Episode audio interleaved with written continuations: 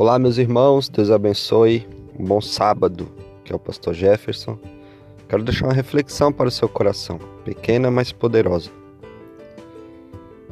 E o tema é: O que você tem em suas mãos?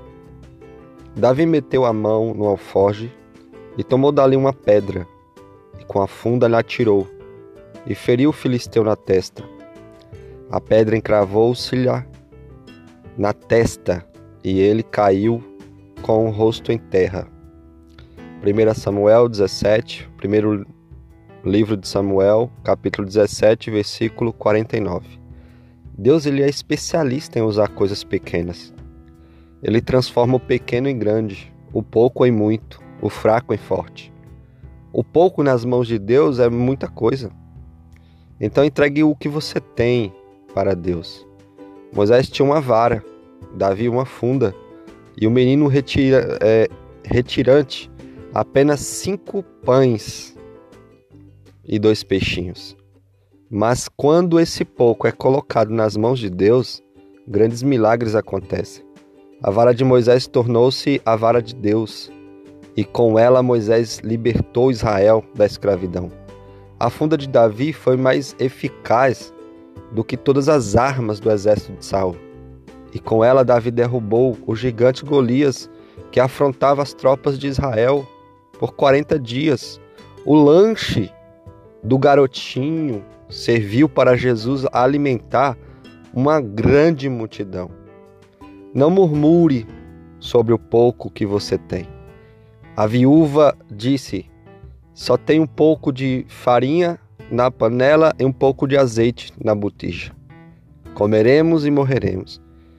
O profeta disse: Vá e faz primeiro para mim, porque assim diz o Senhor: a farinha da panela não se acabará e o azeite da botija não se acabará.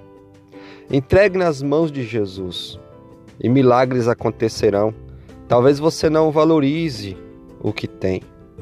Sente-se inferior às outras pessoas, despreza-se ao se olhar no espelho, os espias de Israel, mesmo sendo príncipes, sentiram-se gafanhotos e por isso continuaram, contaminaram todo o arraial de Israel com sua incredulidade e seu pessimismo. Deus usa os vasos frágeis, vasos frágeis, vasos de barro. O que é importante não é o vaso, mas o poder de Deus que está dentro do vaso. A glória não é do vaso, mas de Deus que o usa. O que é importante não é o que planta nem o que rega, mas Deus que dá o crescimento. Lembre-se, Deus é especialista em usar coisas pequenas e poucas e por meio delas realizar grandes milagres. Grandes milagres. Não despreze, não menospreze o pouco que você tem, porque através desse pouco Deus pode fazer grandes milagres. Grandes milagres. Fique com Deus, em nome de Jesus, com essa palavra. Compartilhe ela com outras pessoas e Deus te abençoe.